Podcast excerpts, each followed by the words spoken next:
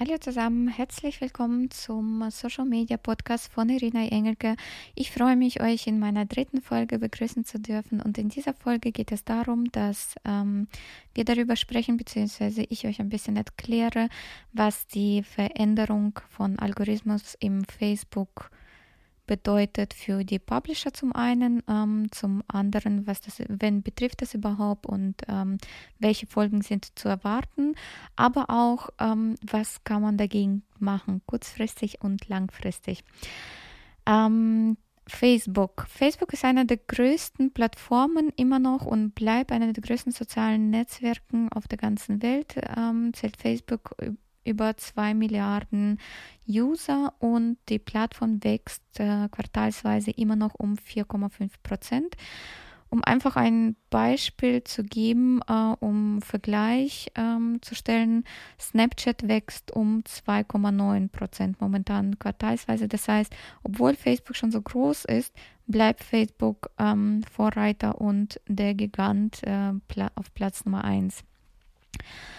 So, jetzt kommen wir ähm, aber zu den Änderungen. Ähm, die Änderung äh, heißt, äh, Facebook möchte ähm, ab jetzt sich darauf fokussieren, ähm, dass äh, seine User nicht lange Zeit äh, auf der Plattform verbringen, wie das davor der Fall war. Also das war der Haupt-KPI für Facebook, dass er gesagt hat, die Zeit, die Dauer, die man auf Facebook äh, verbringt, ist wichtig, sondern äh, er konzentriert sich darauf und sagt Time well spent. Also das heißt, die Bedeutsamkeit ähm, der Zeit, die auf der auf der Facebook-Plattform ähm, verbracht wird.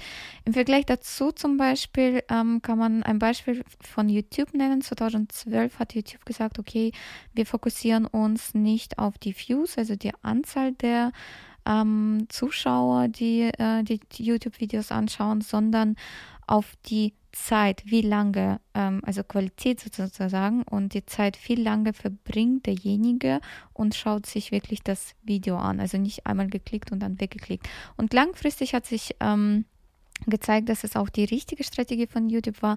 Ich denke, Facebook äh, geht den ähnlichen Weg, ähm, äh, back to the roots auch irgendwo, weil das war ja auch der ursprüngliche Gedanke von Facebook, Freunde und Familie zu verbinden auf der Plattform. So, aber äh, was heißt das für die Publisher und wer sind überhaupt die Publisher? Also als Publisher werden im Facebook natürlich alle Medien ähm, bezeichnet, aber auch alle Brands und Fanseiten. Das heißt, jeder, der eine Brandseite oder eine Fan Facebook-Fanpage betreibt, ist von diesem Algorithmus betroffen. Ähm, allerdings ähm, dreht es sich hierbei äh, in Anführungsstrichen nur um die organische Reichweite. Äh, die Ads werden immer noch ganz normal ausgestrahlt und ähm, ja, es betrifft sozusagen den normalen Content, ähm, den Brand-Content, äh, der gepostet wird von Publishern. Da wird das einfach erwartet von Facebook, dass, äh, dass äh, der Content, äh, der von den Brand gepostet wird, einfach mehr Bedeutung äh, für die User oder für seine Fans darstellt. Äh, und somit wird es dann ausgestrahlt oder eben nicht ausgestrahlt. Ähm, was bedeutet denn überhaupt bedeutsamer Content oder wie wird es klassifiziert? Also bedeutsamer Content im Sinne oder in den Augen von neuem Facebook-Algorithmus ist, wenn dieser Content viel Interaktion bekommt, also viel geliked oder kommentiert wird. Insbesondere Kommentare ähm, werden als ähm, ähm, ja, bedeutsam von Algorithmus betrachtet und ähm, haben eine stärkere Gewichtung wie die Likes, ähm, weil dadurch wird einfach ähm, ja gezeigt, dem Algorithmus gezeigt, dass die User aktiver sich Zeit nehmen, Kommentare zu schreiben. Äh, es wird aber auch darauf geachtet, ob der, ähm, ob das, ob die Brand, also Brand Content äh, oder derjenige, der die Facebook Fanpage betreibt, darauf antwortet. Also das heißt, es muss eine ähm, zweiseitige ähm, oder gegenseitige Interaktion ähm, aufgezeigt werden. Es reicht nicht, äh, wenn nur Kommentare von Fans äh, gepostet werden, sondern es sollten wirklich auch Kommentare gegenseitig ähm, erfolgen. Das ähm, wird in Facebook-Augen dann als äh, bedeutsamer Content eingestuft.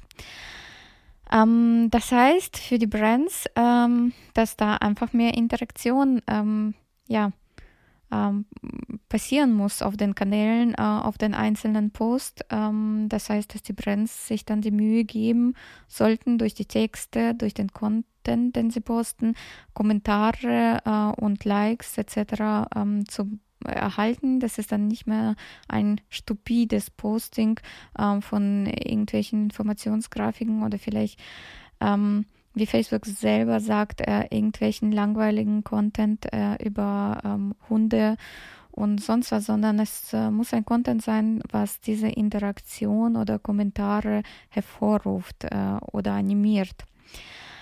Ähm, das heißt, äh, äh, im Großen und Ganzen, ähm, es wird schwieriger, organischen Content aufzuzeigen für die Publisher und es müssen Content-Strategien ähm, überlegt werden, wie äh, können wir die, unsere Fans zum Kommentieren ähm, anregen, wie können wir ähm, sie zum Interagieren anregen. Sobald es der Fall sein wird, äh, wird äh, Facebook dann ähm, den Content oder die Post ausstrahlen von den Publishern.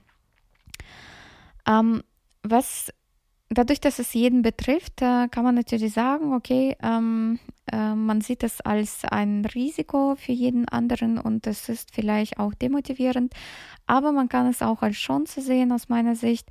Ähm, dass man sich ein bisschen mehr Gedanken macht, zum einen, ähm, wie mein Content aussieht und wenn ich tatsächlich es hinkriegen würde, qualitativen Content zu posten, dann ähm, hat man ja auch die Chance, ähm, einfach ähm, auf, für die Fans äh, zu erscheinen. Äh, und dadurch hat man natürlich auch weniger Konkurrenz. Also das muss man auch betrachten. Ähm, ähm, es wird schwieriger, einen relevanten Content zu erstellen und die, die es hinkriegen, werden dann die Gewinner sein, weil äh, es einfach viel weniger Content sein wird, äh, der von anderen Fanpages auf die User ähm, ausgestrahlt wird. Und ähm, auch für die Facebook-Ads zum Beispiel ähm, sehe ich auch eine Chance, weil wenn der Content von den Fanpages, also der organische Content an sich ähm, nicht mehr ausgestrahlt wird oder nicht mehr gezeigt wird, haben natürlich die bezahlten Ads da viel mehr ähm, Power. Dadurch, ähm, dass äh, sehr ja viel seltener für den User erscheinen werden äh, als der unbezahlte Content und äh, sie äh, in, in der Menge von ähm, Nachrichten und Bildern und Postings von Freunden und Familien dann noch mehr natürlich aufpoppen werden. Ähm, wie in meinem Leben würde ich sagen, sind es immer zwei Seiten der Medaille äh, und äh, was man daraus macht. Mm, ich würde das Ganze eher als eine Chance betrachten und ähm, ja, euch ein bisschen dazu motivieren, guten Content zu erstellen, ähm, zu gucken, dass ihr in Facebook-Anzeigen fit werdet, äh, wenn ihr zum Beispiel durch Facebook-Anzeigen euer Business schon monetarisiert. Ähm, was heißt aber denn guter Content? In diesem Sinne würde ich gerne kurz darauf eingehen, was auch Facebook selber sagt. Ähm, guter Content ist äh, ein natürlicher Content und ein authentischer Content. Natürlich heißt, ähm, dass äh, die Ads oder beziehungsweise die Beiträge äh, eher natürlich erscheinen, also und nicht irgendwie äh, total professionalisiert und äh, überhaupt nicht passend zum, zu der Plattform, zum Social Media oder zur ähm, der Zielgruppe gepostet werden. Ähm, das muss äh, zum Unternehmen einmal passen. Ähm, zum Zweiten sollte es auch sehr natürlich sein.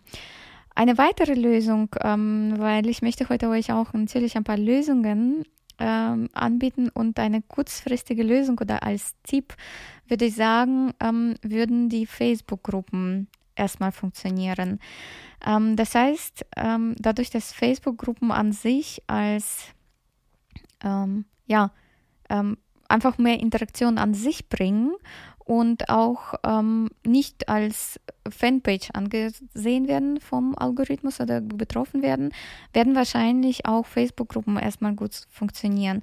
Ich kann mir vorstellen, dass es langfristig von Facebook genauso angegangen wird. Das heißt, alle Facebook-Gruppen, die Business ähm, äh, betreffen und äh, irgendwie ja, ähm, über Business-Themen sich handeln oder für Vertrieb von Produkten äh, erstellt worden sind, werden später wahrscheinlich auch ähm, als weniger relevant an, eingestuft werden.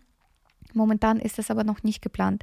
Das heißt, so die, der erste schnelle Anker ähm, sind die Facebook-Gruppen. Deshalb würde ich halt jedem jetzt empfehlen, äh, solche Facebook-Gruppen zu erstellen und sie sehr aktiv zu betreiben. Auch darauf achten, dass sie ein hohes Engagement haben. Ähm, das heißt also viele Likes und viele Kommentare und dann werden sie auch äh, auf den ähm, Newsfeed äh, bei den Facebook-Usern erscheinen. Allerdings, ähm, wie gesagt, wird es so sein, dass auch langfristig auf Facebook dagegen, dagegen vorgehen wird und ähm, es ist auf jeden Fall ähm, nur eine kurzfristige Lösung. Die langfristigste Lösung wäre, sich Gedanken zu machen, dass man einen guten Content produziert, der die ähm, User äh, eben zum Engagement bringt und darauf einfach seine langfristige Strategie ausrichtet. So, das war's auch äh, in dieser Folge. Ähm, Habe ich euch ein paar Ticks und Trips gegeben und ein bisschen erzählt äh, über die äh, Änderung des Facebook-Algorithmus. Wenn euch die Folge gefallen hat, würde mich super freuen, wenn ihr ähm, diese Folge mit fünf ähm, Sternchen bewertet und äh, auch meinen Podcast ähm, abonniert. In der nächsten Folge werde ich darüber sprechen, dadurch, dass es äh, jetzt äh, darum geht, welchen Content produziere ich, würde ich ganz gerne auf den Content ähm, äh, eingehen und euch ein paar Ideen geben, wie äh, man so einen relevanten Facebook-Content äh, gestalten könnte und euch einfach ein paar Tipps äh, und Ideen mit auf den Weg geben. Ich bedanke mich äh, sehr fürs Zuhören und wünsche euch einen guten Tag. Bis bald, eure Irina.